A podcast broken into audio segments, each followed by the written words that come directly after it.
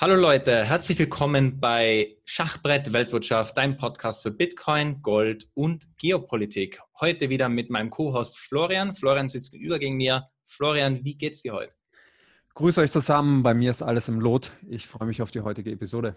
Super. Letzte Woche, Leute, war leider Gottes ein Ausfall. Ich bin krank geworden, musste aussetzen, habe eine Grippe gehabt, aber so ist es nun mal im Oktober, kann passieren.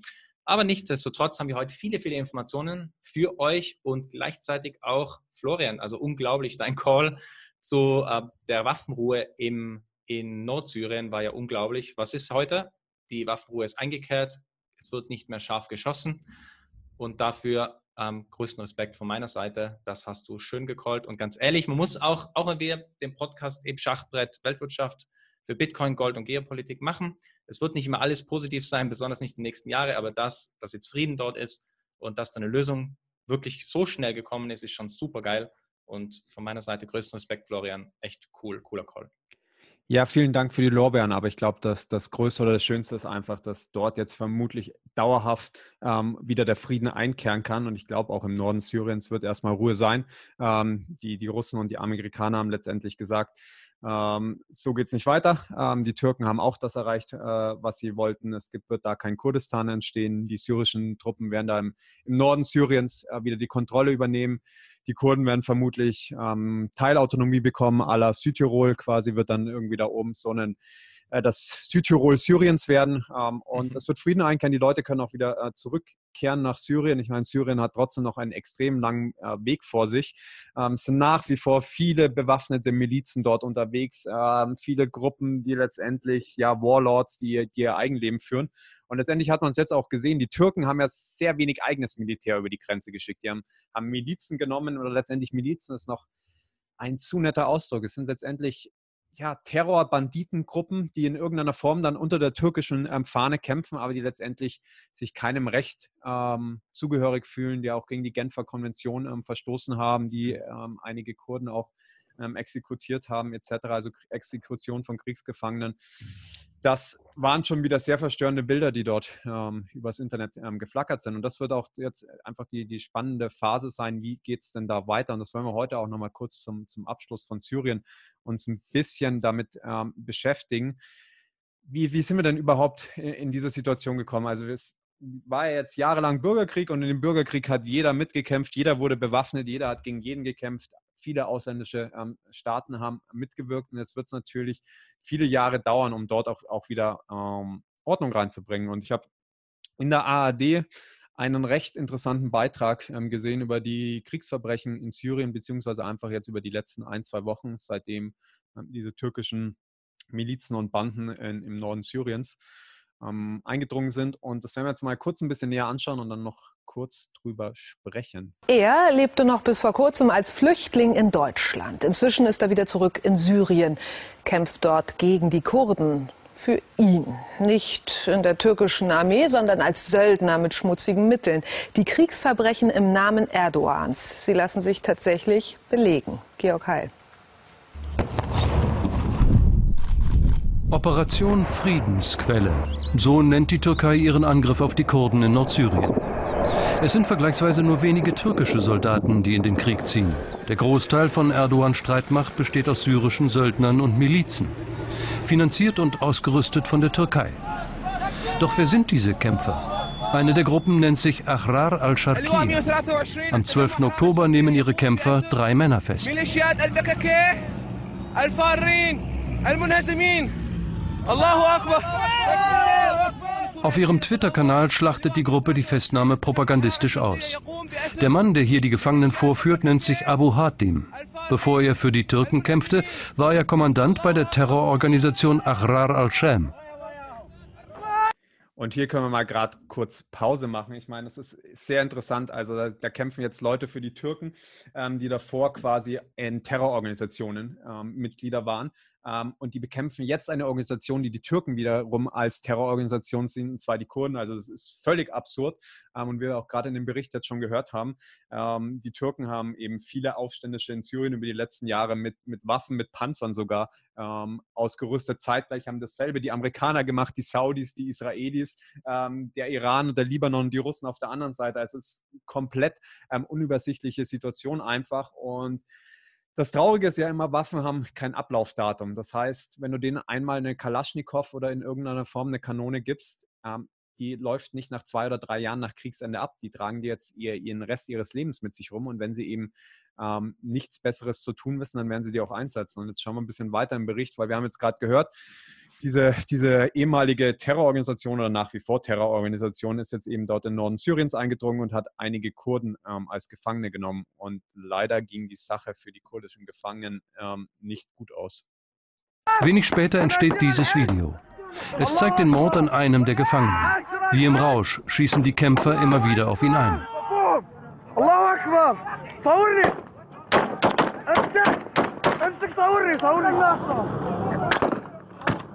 Die Hinrichtung von Kriegsgefangenen ist eindeutig ein Kriegsverbrechen. Es gibt kaum schlimmere.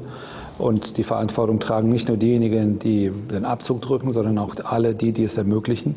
Das bedeutet, dass die Kriegsverbrechen der Verbündeten von Erdogan bei diesem Feldzug auch die Kriegsverbrechen von Erdogan sind. Gefilmt wurde die Szene von diesem Mann, Harith al-Rabach. Während er sich filmt, rangiert hinter ihm ein Schützenpanzer vom Typ M113. Anhand der charakteristischen Zusatzpanzerung und der Nebelwerfer lässt sich das Fahrzeug eindeutig der türkischen Armee zuordnen. Ein Beleg dafür, wie eng die Gruppe mit der Türkei verbandelt ist. Diese Fotos zeigen Rabach in Deutschland. Als Kriegsflüchtling hatte er in Sachsen-Anhalt Zuflucht gefunden. Ende 2017 kehrt er aber nach Syrien zurück. Im vergangenen Jahr kämpft er dort schon einmal mit der Ahrar al-Sharkiya gegen kurdische Kräfte bei der türkischen Militäroffensive in der syrischen Region Afrin. Schon damals ist die Miliz durch besondere Grausamkeit aufgefallen. Wir haben dokumentiert, dass sowohl und das ist natürlich, man, man sieht es einfach, man hat jetzt von diesem äh, türkischen äh, Mann Bilder auch aus, aus Deutschland gesehen, wo er letztendlich wie ein unschuldiger Bub aussieht und äh, irgendwie ein Jahr später die schlimmsten Kriegsverbrechen. Das sieht einfach, Krieg macht Monster aus Menschen und deshalb ist es auch immer das Ziel, ähm, einfach keinen Krieg zu führen. Und das Interessante ist ja, wie gesagt, wir haben gehört, einerseits, okay, die, die Türken haben einfach über die letzten Jahre ähm, diese Milizen ausgerüstet mit, mit Waffen etc. Ähm, die deutschen Politiker sind natürlich mal wieder schockiert darüber, während sie weiterhin fröhlich in die Türkei äh, Panzer und andere Waffen liefern, die dann die Türkei nimmt, um diese Milizen ähm, auszurüsten, worüber dann der deutsche Politiker ähm, wieder empört ist. Also man sieht, es ist äh, einfach, ja, es ist schon ein bisschen da teilweise abgeht. Aber natürlich waren die Türken nicht die einzigen, die dort ähm, Aufständische ausgerüstet haben. Und wenn wir ein bisschen in der Geschichte zurückspringen, und zwar ins Jahr 2014, habe ich ein bisschen im Archiv gewühlt und einen schönen Bericht von CNN ähm, gefunden. Und damals war ja noch Friedensnobelpreisträger Barack Obama Präsident äh, der Vereinigten Staaten. Und in der Zeit, 2014, ist ja so, war man ja noch fest der Meinung, man wird ähm, Assad los. Und damals ging es auch los, dass die Amerikaner sogenannte moderate Rebellen mit Waffen ähm, ausrüsten, was auch immer moderat in diesem Zusammenhang ähm, bedeutet, weil letztendlich ähm, war das, wie dann später rausgekommen ist, ähm, Al-Qaida Zugehörige. Ähm, also dann wieder Leute hat man ausgerüstet, die man jetzt wieder bekämpft. Also es ist, es ist immer nach demselben Prinzip, funktioniert es ja bei den Amis, wenn man sich auch anschaut. Ähm, Osama bin Laden wurde letztendlich ähm, aufgerüstet in den 70er und 80ern, um in, in Afghanistan gegen die Russen damals zu kämpfen. Später haben dann die Amerikaner nachdem sie ihn aufgerüstet haben und er sich von den Amerikanern abgewendet hat, wieder selber bekämpft. Ähm, und das ist eine Story, die sich durch die amerikanische ähm, Geschichte zieht. Aber hören wir noch mal kurz rein, damals Jahr 2014 CNN.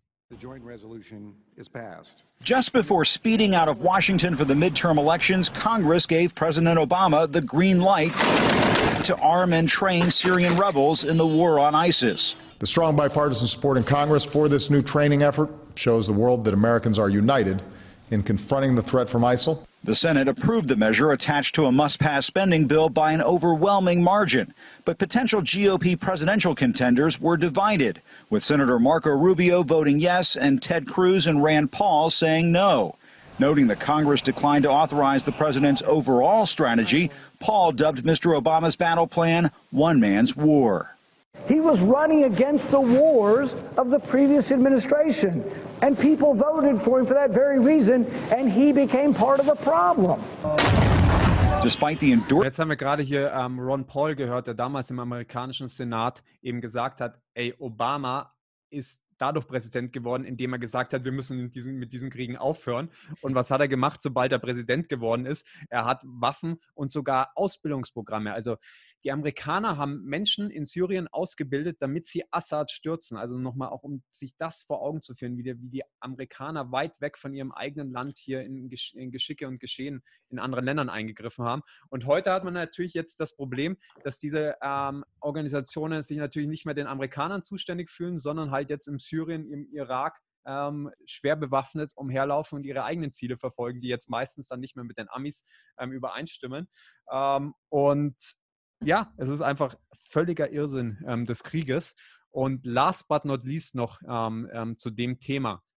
Machen die Amerikaner heute auch noch äh, Waffenlieferungen nach Syrien? Trainieren sie noch ähm, die Rebellen? Also es gab damals ähm, eben CIA-Programme, wo in Anführungszeichen ausgewählte Rebellen, die angeblich eben moderat waren ähm, und demokratisch waren, trainiert wurden, um dann äh, Krieg zu führen.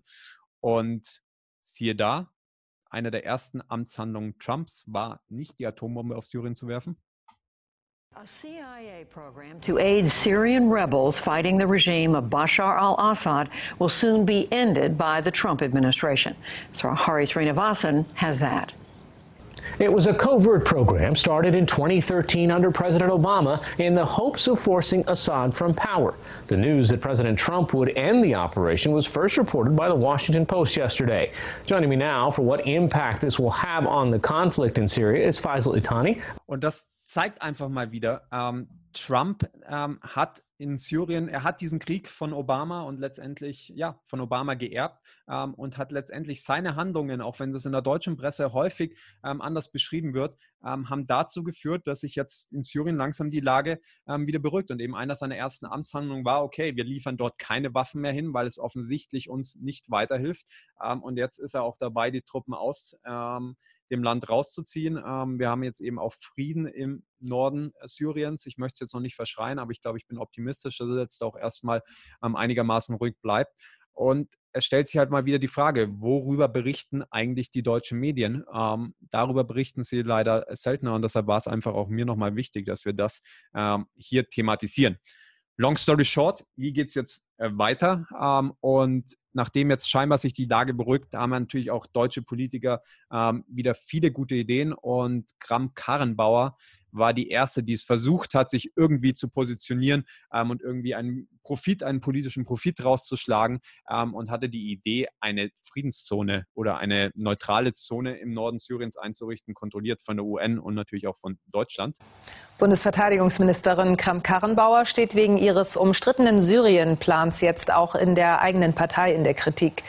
Nordrhein-Westfalens Ministerpräsident Laschet nannte ihren Vorstoß für eine Sicherheitszone in Nordsyrien unkonkret.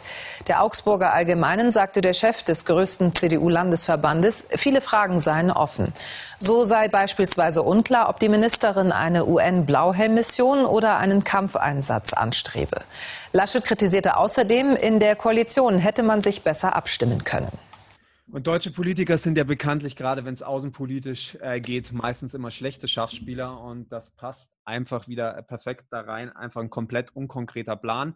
Ähm, man muss sich einfach nochmal das, das Gesamtbild in, in, im Kopf rufen. Also erstens, die, die Deutschen haben äh, Waffen regelmäßig über die letzten Jahrzehnte an die Türkei geliefert. Zweitens, die Türkei greift mit diesen Waffen ähm, die Kurden im Norden Syriens an die aber eigentlich ähm, der Bundesregierung sehr gut gefallen, weil sie auch viele deutsche IS-Gefangene ähm, dort äh, gefangen gehalten haben und damit auch sich äh, Probleme von Deutschland ferngehalten haben. Ähm, was natürlich schon mal das erste Paradox ist. Also man hat mal wieder, man liefert der einen Seite Waffen, die die andere Seite angreift, die man eigentlich mag. Ähm, und dann, um das Paradox ähm, perfekt zu machen, die deutsche Regierung hat sich ja die letzten Jahre auch stark dafür eingesetzt, dass eben der Regierungsumsturz in, in Syrien stattfindet, ist damit auch daran beteiligt, dass dieses Land eben so ins Chaos ähm, gestürzt worden ist.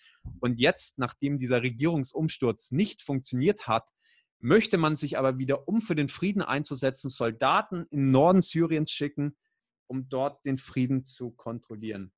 Ähm, ich weiß nicht, wie es dir geht, Ben, aber Story doesn't add up. Also irgendwie. Du, am Ende des Tages, am Ende des Tages, Flo, danke für deine super gute Schilderung. Am Ende des Tages finde ich, dass es einfach genau das Vertrauen der Menschheit in die Politik einfach immer mehr schmälert. Die Leute eben auch durch unseren Podcast sehen mehr durch das, durch das Glas und sind sich einfach mittlerweile, glaube ich, auch einig, dass viele, viele Dinge, die da stattfinden, auch besonders auf der militärischen Seite, außenpolitischen Seite, einfach im Nahen Osten, es macht einfach auch keinen Sinn. Ich meine, ich selber bin da nicht so, so genau belesen, wie du es bist. Aber für mich macht es irgendwie den Anschein, und ich glaube, ich spreche auch da für viele aus, aus, aus dem Herz, mir macht es einfach den Anschein, dass du kannst einfach denen überhaupt nichts mehr glauben, ähm, besonders hier natürlich den Verbündeten der Amerikanern. Und Deutschland hat auch eben einiges dazu natürlich auch beigetragen da unten. Und wie, für mich ist es, wie gesagt, ich, es ist am Ende des Tages ein großer Vertrauensverlust. Ich selber habe einen großen Vertrauensverlust, ähm, wie soll ich sagen, ja, verspürt die letzten Jahre und, und das wird sich auch nicht ändern, weil am Ende des Tages, schau dir das an, wie du es gerade schön aufgeführt hast, es ist alles, keiner blickt irgendwie so richtig durch und am Ende des Tages weiß aber jeder, okay, es geht nur um Wählerstimmen, es geht nur um, um, um, um wie soll ich sagen, das eigene Land. Es geht hier nicht darum, jemand anderen besser zu stellen oder nicht, sondern nur eigene Interessen absolut zu vollziehen. Und deswegen für mich, ja, großer Vertrauensverlust einfach. Auf jeden Fall. Und ich, ich stelle mir die Konversation auch interessant vor zwischen deutschen Soldaten und Kurden im Norden Syriens, wenn du dann da stehst. Ja, und dann wird, wird dir die Frage gestellt, okay, da drüben über, über ähm, auf der anderen Seite der Grenze steht ein Leopard-Panzer, der in München gebaut wurde und der hat jetzt noch vor zwei Wochen hier rüber geschossen. Ähm, und jetzt seid ihr da und wollt für Frieden sorgen. Ähm, was, ist, was geht bei euch ab in Deutschland? Genau. Ähm, lebt ihr eigentlich in einer anderen Realität? Also es ist einfach ähm, nach wie vor absurd. Und ich meine, Du bist ja, du bist ja eher, was auch diese die ganze Trump-Thematik ähm, angeht, etwas skeptischer. Ich, ich meine, Trump, wenn man nur seinen Twitter-Feed und so weiter verfolgt, denkt man auch, ähm, er, ist, er ist komplett ähm, durchgeknallt. Das ist auf ähm, jeden Fall was Spezielles, Trumps Twitter. Also das, das ist ja, also das ist eine eigene Show für sich.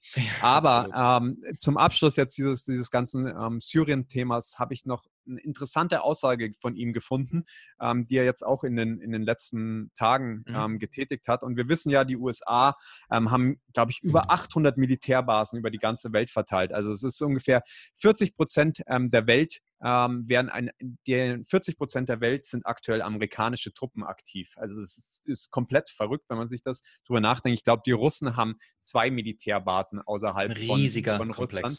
Und, und die ja. Chinesen auch so gut wie keinen und die Amis 800. Das erinnert mich immer ans Römische Reich, wenn ich damals einen Asterix und Obelix Comic gelesen habe, dann hast du so eine Karte gesehen und überall hast du die ähm, römischen ähm, Bastionen gesehen. Und letztendlich ist es so auch in den USA und wir sagen natürlich, während äh, Kram Kahnbauer davon träumt, deutsche Soldaten weiter in der Welt herumzuschicken, sagt Trump dann doch wieder was ähm, sehr faszinierendes. Es ist nur ein 9-Sekunden-Clip, also genau hinhören.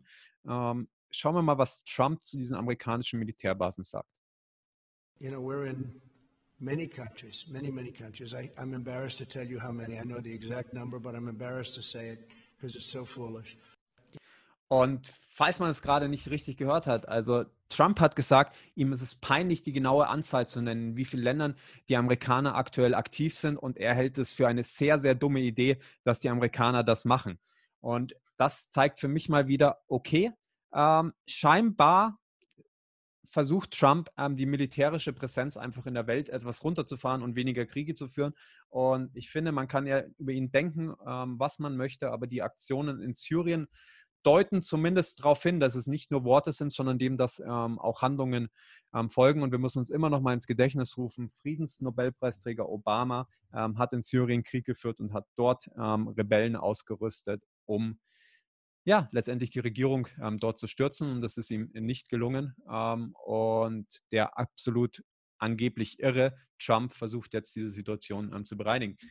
Das waren nur jetzt mal die letzten äh, Kommentare zu Syrien. Ich hoffe, auch die nächsten Episoden werden wir etwas weniger über ähm, Syrien sprechen müssen und dass dort ähm, mal mehr der Fokus auf Wiederaufbau liegt. Aber lassen wir uns überraschen, was die nächsten ähm, Tage und Wochen bringen. Aber es ist auf jeden Fall, wir besprechen ja immer hier sehr ernste Themen und ich glaube, es ist erstmal sehr, sehr positiv jetzt, dass Syrien sich einfach auf einem Weg befindet, wo vielleicht wieder in absehbarer Zeit ähm, friedlichere Verhältnisse möglich sind und man jetzt, ja, letzt, vermutlich die nächsten Jahrzehnte ähm, damit ähm, ja, verbringen kann oder verbringen wird, das Land wieder aufzubauen ähm, und eine positivere Zukunft zu führen. Und Hoffen wir halt, dass das Flo dass wir nicht bald wieder was vom Iran hören, weil es ist eh schon lange ruhig, muss man auch klar sagen. Wir haben alle zwei Wochen im Schnitt, alle zwei, drei Wochen kam irgendwas wegen Öltankerattacken oder sonstige Sachen. Der Iran derzeit verdächtig ruhig. Und deswegen sind wir, freuen wir uns auch, wenn wir vom Iran nichts mehr hören, beziehungsweise auch dort die Lage nicht weiter sich zuspitzt, weil am Ende des Tages ist ja das der große, große Dominostein. Ja, und letztendlich natürlich, äh, Mittlerer Osten bleibt nach wie vor ähm, ein großes. Pulverfass. Ähm, aber man muss da, glaube ich, einfach in kleinen Schritten äh, mal vorangehen und sich über jede positive Meldung ähm, freuen. Und viele, ja. Deshalb, weil wir jetzt auch, bevor wir jetzt wieder zu ernst werden, würde ich sagen, wir schauen uns mal wieder etwas äh, lustigere Politik an, etwas mehr Unterhaltung. Und ich meine, die meisten können es schon gar nicht mehr hören. Sie sind entnervt davon. Ähm, aber wir müssen kurz über den Brexit reden. Und ich glaube, ich finde es ja so lustig. Also ich glaube, im Brexit, wir werden einfach in 50 Jahren noch immer dastehen und es wird dann heißen, die britische Regierung hat zum 84. Mal beantragt, ähm, das, den Brexit ähm, zu verschieben. Und das wird einfach jeden Sommer stattfinden und vermutlich ist in 50 Jahren dann einfach, es ist schon Tradition geworden. Da werden dann vermutlich immer Touristen nach London reisen und im Unterhaus ähm, zuschauen, wenn wieder quasi eine Verlängerung beantragt wird. Also man kann das Ganze ja letztendlich nicht mehr ernst nehmen. Aber es gibt so schöne Karikaturen. Ich bin ja auf Twitter unterwegs und habe da einige schöne Karikaturen gesehen, von wegen, es schreibt das Jahr 2135 und Großbritannien schon zum 530. Mal am Antrag für den EU-Austritt. Ähm, am Ende des Tages, ja, wir alle, glaube ich, haben uns am Anfang sehr exzessiv damit befasst, besonders im Jahre 2016, weil es unglaubliche Auswirkungen natürlich auf die Märkte auch hatte und keiner eigentlich so richtig wusste, wo endet das Ganze jetzt. Am Ende des Tages hat sich aber jetzt, Flo, ich meine, es sind ja wirklich schon drei Monate, äh, drei Jahre und gute vier Monate her, wo der Brexit gewählt wurde für Ja, Ausstieg Großbritanniens aus der Europäischen Union. Und bis heute, drei Jahre und vier Monate später, ist nichts passiert. Es hat sich nichts getan. Am Ende des Tages, Boris Johnson hat den Deal ausverhandelt und ich gerade vor zwei Wochen wurde das ja groß gefeiert, auch besonders auf den Märkten auch. DAX, deutsche Aktien sofort gestiegen, Euro sofort gestiegen gegenüber zum Dollar und daraufhin mehr oder weniger Optimismus, Brexit-Optimismus. Viele haben gesagt, der Deal geht durch, der Deal wird ähm, verabschiedet und Großbritannien kann somit mit einem Deal aus der Europäischen Union aussteigen. Ich habe von Anfang an gesagt, jeder, jeder weiß das, der mich kennt, dass ich von Anfang an damit gerechnet habe, dass dieser Deal nicht durch, äh, durchs britische Parlament geht. Ich war ziemlich sicher, dass mehr oder weniger alles wieder auf die Verzögerung geht, auf das Hinausschieben und eben keine Lösung stattfindet. Ähm, wenn wir vielleicht ein bisschen, Flo, über den Brexit diskutieren wollen, ich weiß nicht, was deine Meinung ist, aber was findest du denn zum Beispiel ist die wahrscheinlichste Variante? Weil ich für mich muss sagen, es gibt eigentlich, es gibt nur drei Varianten. Es gibt die Variante, dass wir einen Brexit sehen mit einem Deal und Großbritannien eben ausscheidet aus der Europäischen Union mit allen möglichen, ich nenne es jetzt ganz bewusst, Zwangsjacken der Europäischen Union. Oder es gibt einen No-Deal-Brexit, wo eben Großbritannien komplett auf sich allein gestellt ist und alles andere Handelsabkommen und Co. verhandelt werden muss, neu verhandelt werden muss. Oder es gibt einen sogenannt, ein sogenanntes zweites Referendum, was dann eventuell nach der Neuwahl in Großbritannien angestrebt wird. Und was findest denn du ist das Wahrscheinlichste und warum glaubst du? Also ich frage mich ja eigentlich noch, ich bringe noch Option 4 ins Spiel. Ähm, gibt, wer, wer, löst sich schneller auf? Also steigt schneller Großbritannien aus der EU aus oder wird noch bevor Großbritannien es schafft, löst sich die EU selber auf? Ja. Ähm, das ist vielleicht noch 4. ähm, und, aber nee, also also ich glaube nicht, dass es einen harten ähm, Brexit gibt. Also meiner Meinung nach, man sieht es ja, wie letzt, haben beide Seiten kein Interesse. Und gerade jetzt auch in der EU, die wirtschaftlichen Zeiten werden immer angespannter, das mhm. noch zusätzlich in irgendeiner Form zu eskalieren. Deshalb kann ich mir nicht vorstellen, am Ende, äh, dass es in irgendeiner Form einen, einen harten ähm, Brexit gibt. Und letztendlich auch, wenn es ihn gibt, man würde man sich dann vermutlich ja. recht schnell im, im, im, im Nachfeld auf irgendwelche Handelsdeals einigen, weil es ist auch nicht im Interesse der EU, ähm, dass das explodiert. Zweites Referendum bin ich ein bisschen unentschlossen. Also ich, ich glaube, es, es würde zu großen politischen Unruhen führen, wenn die Briten das durchführen würden, weil letztendlich du hast dann die klassische Thematik, okay, wir voten so lange, bis uns das Ergebnis passt. Allerdings ist das Land auch gespalten, was diese Frage betrifft. Ähm, ich glaube, ich glaube, es ist aktuell am wahrscheinlichsten, dass man sich in irgendeiner Form in den nächsten 20 Jahren darauf einigt, wie man ähm, austritt. ähm, und, ähm, okay, okay, dann, aber dann, dann ist Option 4. dann ist Option oder Option 4. Ähm, die äh, Frankreich oder Frankreich, Spanien oder Italien treten noch vor Großbritannien aus der EU aus und dann hat sich eh erledigt. Ähm, aber ja, absolut, ja. absolut. Also, also nochmal, ich selber glaube ja, ich selber glaube ja, dass es, dass es, ähm, also ich, ich gehe jetzt wirklich so weit und sage, es gibt ein zweites Referendum. Und also ich halte ich halte das für die wahrscheinlichste Option. Ich, aber ich, Flo, das habe ich ja schon letztes Jahr gesagt. Wir waren letztes Jahr, jetzt gerade ist Oktober, wir waren letztes Jahr im November in München beim Abendessen. Ja. Und da habe ich schon gesagt, es gibt kein Brexit, es gibt ein zweites Referendum. Kannst du dich erinnern? Ja, ja, auf jeden Fall. ja. Und ähm, jetzt, deswegen, ähm, ich sehe halt, weißt du, ich sehe das immer aus der Linse der Medien. Ich denke mir immer wieder, es ist unglaublich, wie die Medien uns sagen wollen, es sind eine Million, eine halbe Million Menschen auf, auf Großbritanniens Straßen man sieht nur EU-Flaggen. Alle wollen, wir bleiben in der Europä Europäischen Union. Exit vom Brexit. Die Menschen, wir fordern People's Vote. Die Menschen, das ist wahre Demokratie. Lasst doch die Leute nochmal abstimmen. Und genauso, meiner Meinung nach, wird es in die Medien transportiert, in der gesamten Europäischen Union. Das ist in Italien, in Blättern, ist in Spanien, in Deutschland, in Österreich. Überall kommt mir vor, führt man die Menschen darauf hin, wir haben Fehler gemacht damals, mit Nein zu stimmen. Wir müssen den Menschen doch nochmal die Chance geben. Das ist wahre Demokratie, dass man sie nochmal abstimmen lässt. Dass man den Menschen das quasi so verkaufen möchte, hey, ähm, es war doch alles eine total schwachsinnige Idee. Und aus dem Grund lassen wir euch nochmal abstimmen, weil wir sind ja so nett und geben euch doch nochmal die Chance, eurem Fehler nochmal gut zu machen.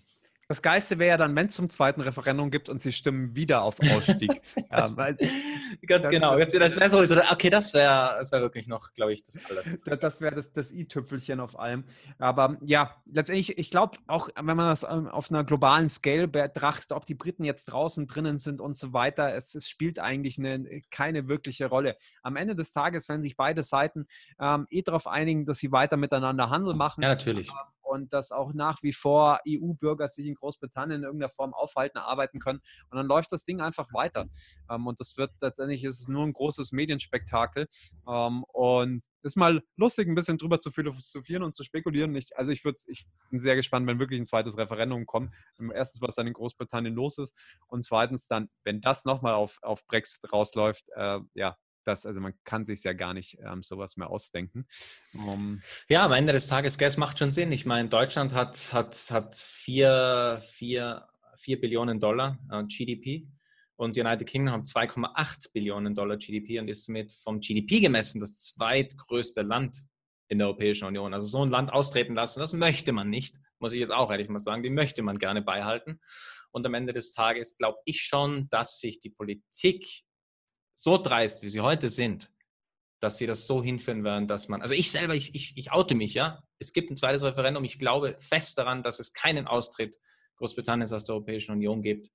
Ich habe eine ganz andere Meinung wie viele andere bekannte Leute, ich weiß es, aber ich, für mich macht es null Sinn. Und ich, ich genieße es. Ich meine, Flo, du weißt es, es ist, es ist mittlerweile schon so ein Witz, was, was, was hier gemacht wird. Ich meine, Menschen stimmen ab. 52 Prozent war dafür auszutreten und es passiert bis heute nicht. Das ist meiner Meinung nach der, das Allerschlimmste, dass sie das nicht gebacken bekommen.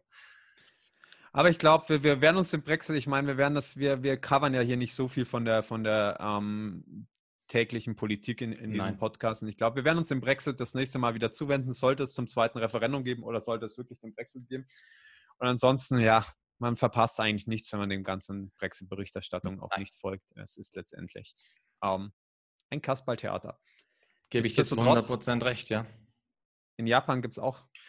Ja, weiter. Es, es, bleibt, es bleibt spaßig und lustig. Ähm, die Absurdität, meine lieben Freunde, geht in die nächste Runde. In Japan ist jetzt auch das Investieren in Unternehmen komplett risikolos. Japans Unternehmensanleihenmarkt mit rekordtiefen Zinsen von sage und schreibe, bitte zuhören. 0,000000091 Prozent ist die Rendite, wenn du in Corporate Debt Market in Japan investiert, also in Unternehmensanleihenmarkt. Ja, der Zins als Risikoparameter für Investoren und wichtigster Parameter in jeder Wirtschaft damit abgeschafft, komplett. Es ist also komplett risikolos, Flo, in japanische ja. Unternehmen zu investieren. Also bitte kauf doch ähm, Anleihen, was weiß ich. Immerhin verlierst du ja nichts. Und, und dieses Narrativ, dass man in etwas investiert und es ist ja besser, man verliert nichts, anstatt dass man vielleicht 40, 50, 60 Prozent im Aktienmarkt verliert, das ist präsenter denn ever, finde ich, meiner Meinung nach. Ich meine, das Einzige, was ich dazu zu sagen habe, dass der Nikkei, der japanische Aktienindex, wann hat er sein Hoch gehabt? Irgendwie am Ende der 80er, Anfang der genau. 90er und seitdem nie wieder das Hoch ähm, erreicht hat. Von damals so viel äh, zum risikolosen Investieren in japanische Firmen.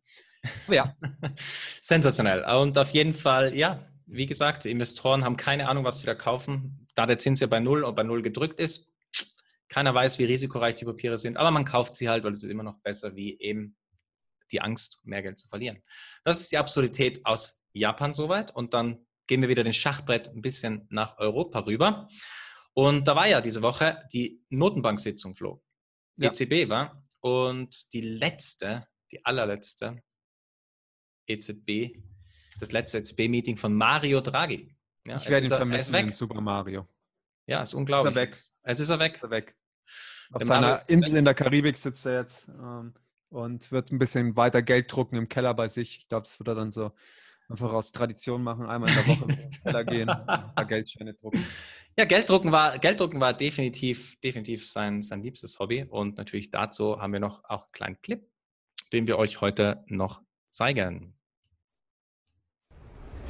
No rate cut, no new measures and no new announcements. This ECB meeting had a different agenda, at least unofficially. Visibly in a good mood, Mario Draghi gave his final assessment on the state of the Eurozone economy.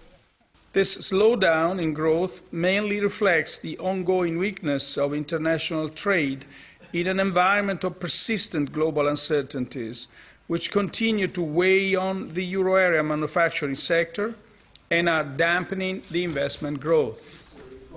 With more personal questions than ever, Draghi was asked what he will be doing after the ECB and if he will become the next president of Italy. For much of what, much part of what I'm going to do next, uh, as I said before, just ask my wife. Uh, she'll know better, I think.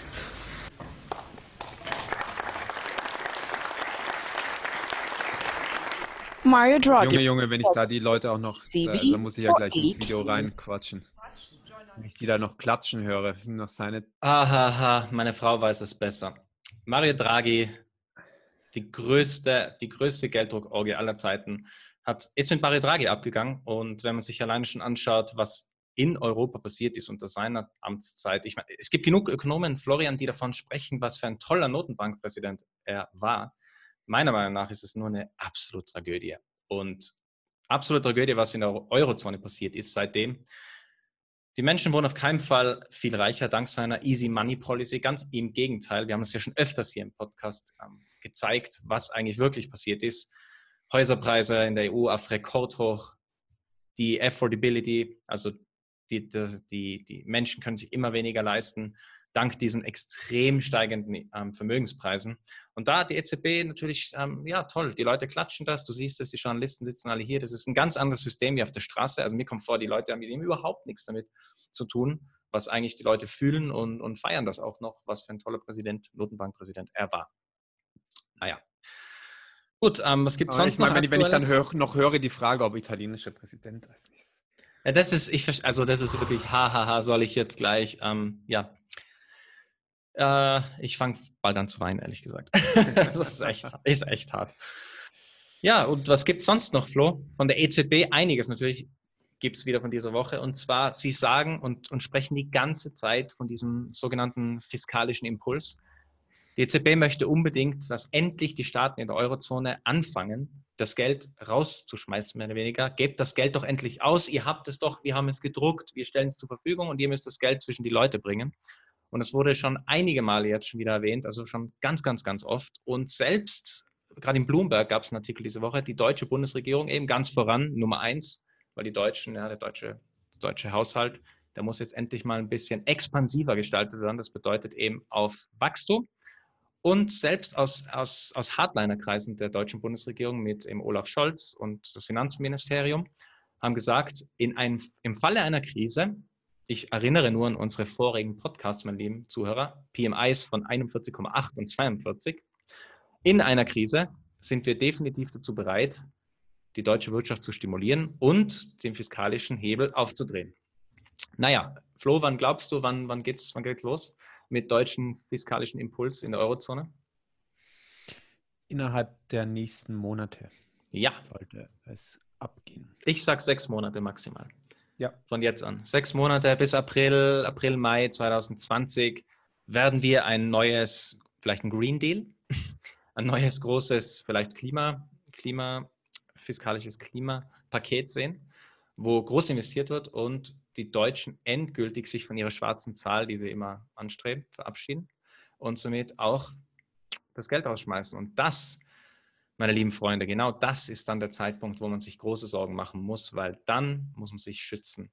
Schützen vor Inflation, schützen vor politischen Wahnsinn, der dann stattfindet, weil am Ende des Tages es wird Geld investiert, nicht weil man es sinnvoll investieren will, weil ich glaube, der deutsche Staat oder auch alle Staaten waren noch nie gute Unternehmer, sondern das Geld wird ganz bewusst nur deswegen in den Umlauf gebracht, um die Inflationsziele zu erreichen, um das System vor dem großen, sage ich jetzt mal, Crash, den deflationären Crash zu bewahren. Und dafür wird whatever it takes, lieber Mario, wir werden dich vermissen, whatever it takes wird dafür getan. Und deswegen, das ist für mich, Flo, so das richtige Zeichen. Gut, jetzt sind wir wirklich im Finale. Und die Politik führt schon langsam, jetzt mit Christine Lagarde natürlich auch, führt uns in diesen Weg hinein. In der Eurozone wird ein massives fiskalisches Konjunkturpaket kommen in den nächsten sechs Monaten. Auf jeden Fall. Und Lagarde ist ja eine Schwester im Geiste vom Super Mario. Das heißt, ähm, die wird sicher nicht aufhören mit dem Gelddrucken. Die wird vielleicht sogar eher noch eine Schippe drauflegen. Und das passt dann ähm, perfekt damit ähm, zusammen, dass auch in Deutschland die schwarze Null aufgegeben wird. Die ja eigentlich, ich meine, unser monetäres System ist ist ja so misskonstruiert und in diesem System macht letztendlich sogar vermutlich eine schwarze Null nicht mal Sinn, gerade wenn du dich ähm, zum ähm, Minuskosten verschulden kannst. Ähm, aber es hat leider dann trotzdem wieder ähm, schlimme Auswirkungen, wenn du es dann doch machst. Und das heißt einfach, das System macht hinten und vorne ähm, keinen Sinn. Und ja, Inflation wird auf jeden Fall zunehmen. Ähm, was auch einfach ein guter Übergang ist zu äh, Bernd Lucke und der eine oder andere wird ihn noch kennen, der eine oder andere wird vielleicht auch den Namen schon vergessen haben. Wer war Bernd Lucke oder wer ist Bernd Lucke? Ähm, Bernd Lucke, äh, Lucke war ein Universitätsprofessor oder ist noch immer, der zeitweise mal die AfD gegründet hat, also die Alternative zu Mario Draghi. Ursprünglich ist ja die AfD mal ähm, gestartet als ähm, eine Alternativpartei für den Euro, die sich für eine andere Währung eingesetzt hatte, ähm, mhm. wurde dann aber ja sehr vom, vom rechten Rand übernommen, was auch dazu geführt hat, dass Lucke dann irgendwann aus dieser Partei ähm, ausgetreten ist. Ich meine, der, äh, der Lucke ist ein erzkonservativer, stockkonservativer Mensch, also ich kann mit ihm nicht viel anfangen, aber ich glaube, ähm, er ist äh, keine Rechtsradikaler und das war auch nicht sein Ansinnen ursprünglich, also diese Partei ähm, gegründet hat, das draus zu machen, was es dann vielleicht doch in großen Teilen heute geworden ist. Und letztendlich, er hat sich jetzt wieder äh, entschieden, in seinen alten Job als Universitätsprofessor zurückzukehren an die Uni Hamburg. Und grundsätzlich, ich habe immer die Vorstellung von Universitäten, dort werden verschiedene Meinungen vertreten, verschiedene Meinungen gelehrt ähm, und man ist letztendlich auch offen, sich andere Standpunkte anzuhören. Aber dem ist nur bedingt so, beziehungsweise in Teilen so, denn Bernd Lucke ähm, wurde ein ganz besonderer Empfang bereitet, als er an die Uni Hamburg zurückkehren wollte schauen wir uns mal an, was da so los war die letzten Wochen. Das Semester hat gerade erst begonnen und schon gehen Studierende auf die Barrikaden. Der Protest richtet sich gegen die Rückkehr Bernd Luckes als Professor an die Uni Hamburg. Der Allgemeine Studierendenausschuss, kurz AStA, hatte zu der Demonstration aufgerufen, der AfD-Gründer habe Mitverantwortung für die heutigen gesellschaftlichen Verwerfungen. Wir kritisieren an Herrn Lucke, dass er über zwei Jahre lang ähm, als Vorsitzender der AfD, als bürgerliches Aushängeschild dieser Partei, ähm, rechtsradikale Strömungen innerhalb der Partei maßgeblich ähm, mitgetragen hat.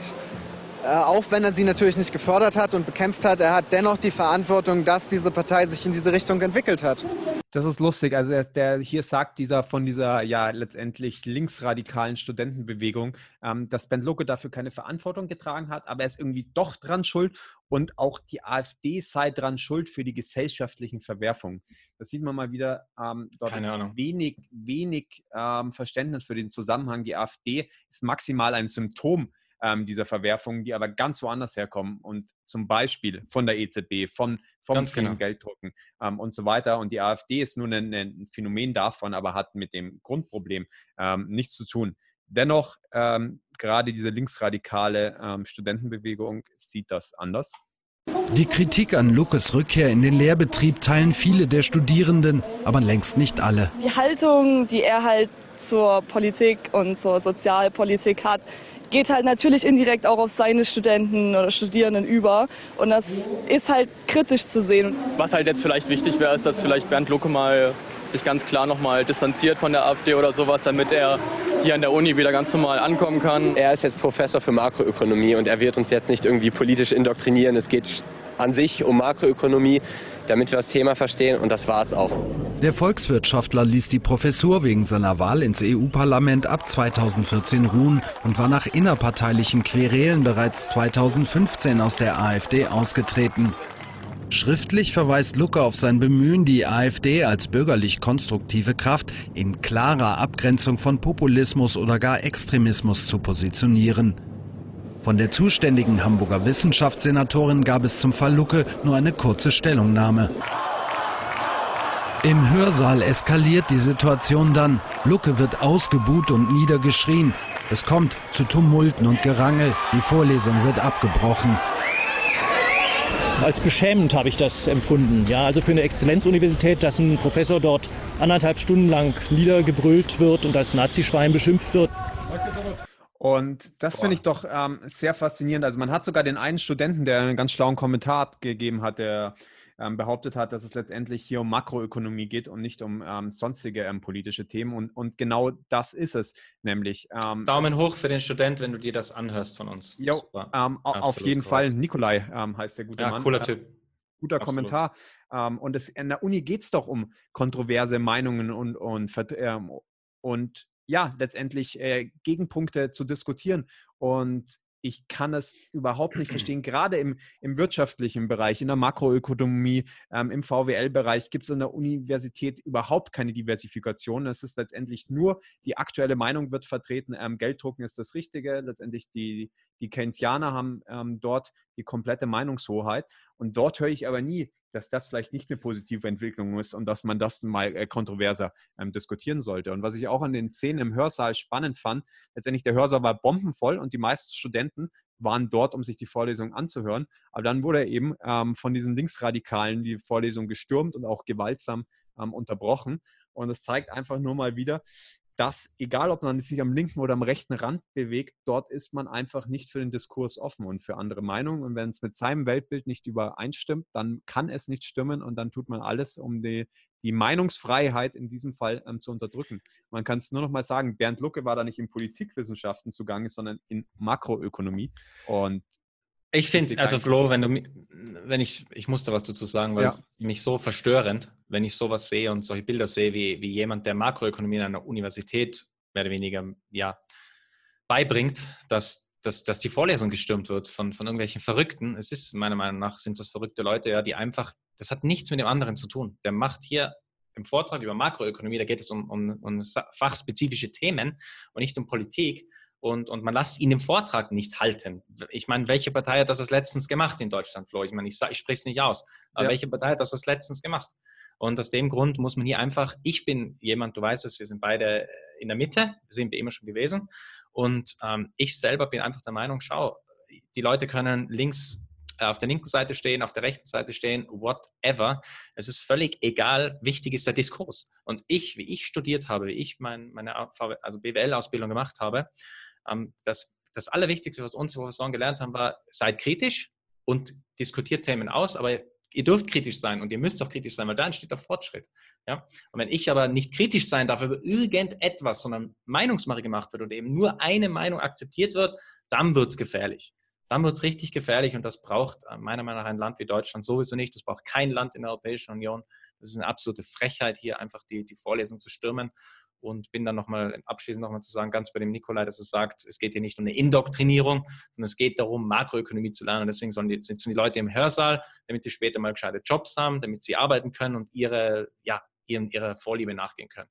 Und genau, und wer halt, wer, wer einen Zucker als Professor nicht mag, das, halt, das ist eine riesen Universität, da kann auch einen anderen Kurs mit einem anderen genau. Professor genau. in Makroökonomie ähm, äh, belegen. Genau. Und letztendlich, ich meine, im, im, im Herzen bin ich ähm, vielleicht schon an, an naiven Tagen eine, ein Linker und ich sehe als riesengesellschaftliches Problem die große Ungleichheit. Nur was diese Leute halt gar nicht verstanden haben, dass die AfD sicher nicht die Ursache davon ist, aber dass sie so von ihrer Meinung überzeugt sind, dass sie dann andere zwingen wollen, diese Meinung zu übernehmen und auch Gegenargumente unterdrücken. Und das ist, wie du richtig sagst, das, das ist autoritär. Und, und, das ist und autoritär und das ist, ist auch schnell so. totalitär. Ähm, Ganz genau, ich bin, bin bei das, dir. Das sind, sind sehr, sehr komische äh, Ent Entwicklungen und sehr auch besorgniserregende Entwicklungen und letztendlich an Universitäten, wo einfach die Meinungsvielfalt herrschen sollte, ähm, macht ich muss das sprachlos und zeigt letztendlich, wie blind die Leute sind. Nur weil er mal irgendwo in der AfD zugange war, ähm, sind sie völlig, sie haben das Feindbild AfD im Kopf und blenden alles andere aus und es ist letztendlich einfach nur die Spaltung der Gesellschaft. Ähm, und ja.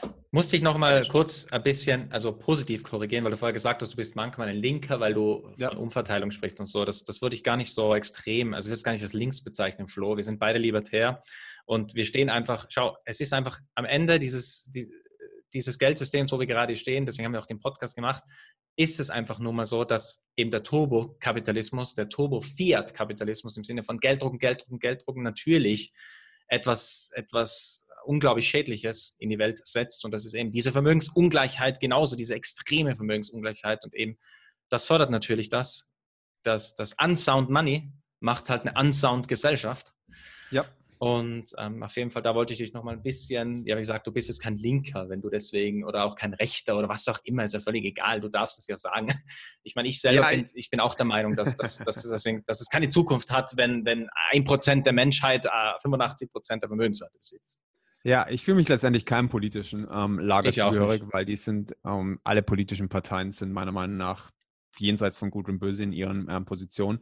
Genau. Aber ja, bin, diesen einig, Studenten dort würde es auf jeden Fall mal gut tun, auch mal eine Vorlesung in Makroökonomie ähm, zu besuchen. Und dann würden sie vielleicht den nächsten Prozess nicht mehr in der Uni Hamburg machen, sondern vor der EZB-Zentrale in Frankfurt. Ja. Aber ein langer Weg. Ähm, und Nichtsdestotrotz, also wie gesagt, ich finde es auf jeden Fall ähm, ja, schockierend, dass in Deutschland jetzt ähm, Vorlesungen hier in der Form gestürmt werden, wenn es um Makroökonomie geht und die irgendwie versucht werden zu politisieren ähm, und zu instrumentalisieren. Genau. Nichtsdestotrotz, das war es zu Bernd Lucke. Ich glaube, er ist jetzt trotzdem erstmal weiterhin an der Universität ähm, tätig und die Situation wird sich dann hoffentlich dort ähm, für ihn auch wieder beruhigen. Ganz anders sieht es aus, um jetzt hier mal einen abrupten Themenwechsel zu machen. Raus ähm, aus Hamburg, raus aus Deutschland, raus aus Europa und zwar nach China. Und dort ist die Schweinepest ähm, zugange. Und das ist recht dramatisch mittlerweile. Das ist, glaube ich, jetzt fast die größte Tierseuche, ähm, die es in jemals in der Menschheitsgeschichte gab. Man muss wissen, in ja. China ist, glaube ich, die Hälfte aller, aller Schweine ähm, werden in China gezüchtet. Also es sind unvorstellbare äh, Massen an, an Schweinen und Tieren und es ist, glaube ich, Hauptnahrungsmittel Nummer eins der Chinesen und da herrscht seit Monaten eine große Pest. Wir hören mal ganz kurz rein im kleinen Clip. Vor allem kleine Züchter sind betroffen. In China grassiert seit Monaten die afrikanische Schweinepest.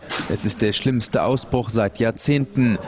Weil in keinem anderen Land der Erde so viele Schweine gezüchtet werden wie in der Volksrepublik, treibt die Seuche die Preise weltweit in die Höhe. Die afrikanische Schweinepest, für die es keinen Impfstoff gibt, stellt keine Gefahr für den Menschen dar, ist aber tödlich für Schweine und verbreitet sich schnell. Das chinesische Landwirtschaftsministerium gibt die Zahl aller bisher zwangsgetöteten Schweine mit rund einer Million Tieren an. Experten gehen davon aus, dass die tatsächlichen Ziffern sehr viel höher sind. Agrarspezialisten der niederländischen Rabobank schätzen, dass sich 150 bis 200 Millionen Schweine infiziert hätten. Das US-Landwirtschaftsministerium rechnet damit, dass Chinas Schweinefleischangebot im kommenden Jahr rapide zurückgehen werde. Das sind verrückte Zahlen und der Bericht ist schon ein bisschen älter, der ist schon ein paar Monate alt, aber es gibt da, wird wenig ähm, gecovert in, in, in unseren Medien. Aber mittlerweile sind Millionen von Schweinen ähm, quasi zwangsgetötet worden und man befürchtet, dass bis zu 80 Prozent der chinesischen Schweine umgebracht werden müssen. Also mhm. es, es, sind komplett absurde Zahlen. Ähm, und die Preise große, natürlich. Ja. Große Auswirkungen in China, weil Schweinepreise sind 100, 200 Prozent mittlerweile schon gestiegen, wenn man überhaupt noch Schweinefleisch ähm, bekommt.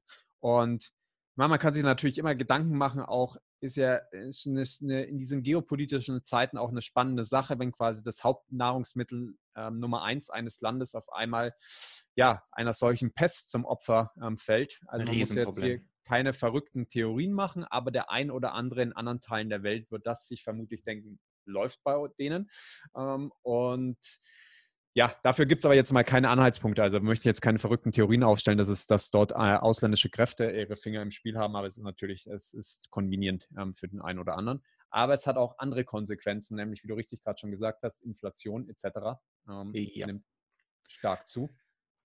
China generell schon, also den größten Wirtschaftsabschwung seit 25 Jahren und dann natürlich jetzt ja, Nahrungsmittelpreis, Inflation, Flo, ist natürlich etwas, was sich kein Land auf dieser Welt wünscht. Und das ist natürlich für die Leute dort eine Riesenbelastung am Ende des Tages, besonders weil es eben sehr beliebt auf der Speisekarte ist. Und das wird auf jeden Fall noch spannend werden, wie sich das weiterentwickelt, weil ich habe jetzt gerade einen Chart gesehen, gerade vorgestern habe ich einen Chart gesehen, China CPI, also Consumer Price Index, gegen Schweinefleischpreise. Und das ist schon unglaublich, also was das wahrscheinlich noch für Auswirkungen auch für die Menschen dort haben wird. Und natürlich hat halt die Regierung natürlich Angst, dass es zu Protesten kommt, Ausschreitungen, wie es halt sonst in der ganzen Welt ist oder auch in Hongkong zum Beispiel.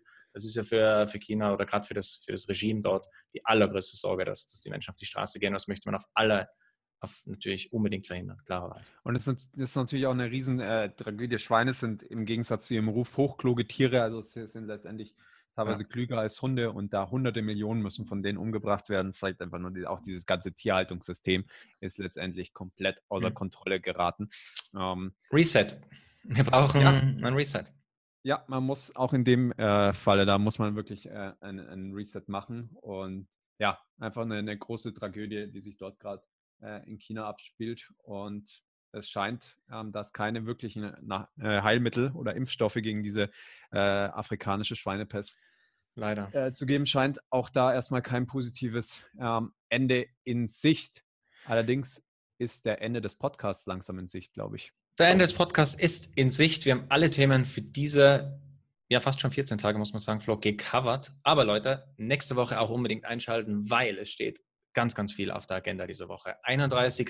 Oktober, was wird jetzt passieren? Einigt sich die EU schlussendlich mit Großbritannien? Natürlich wird sie sich einigen. Bis jetzt haben wir aber noch keine fixe Einigung.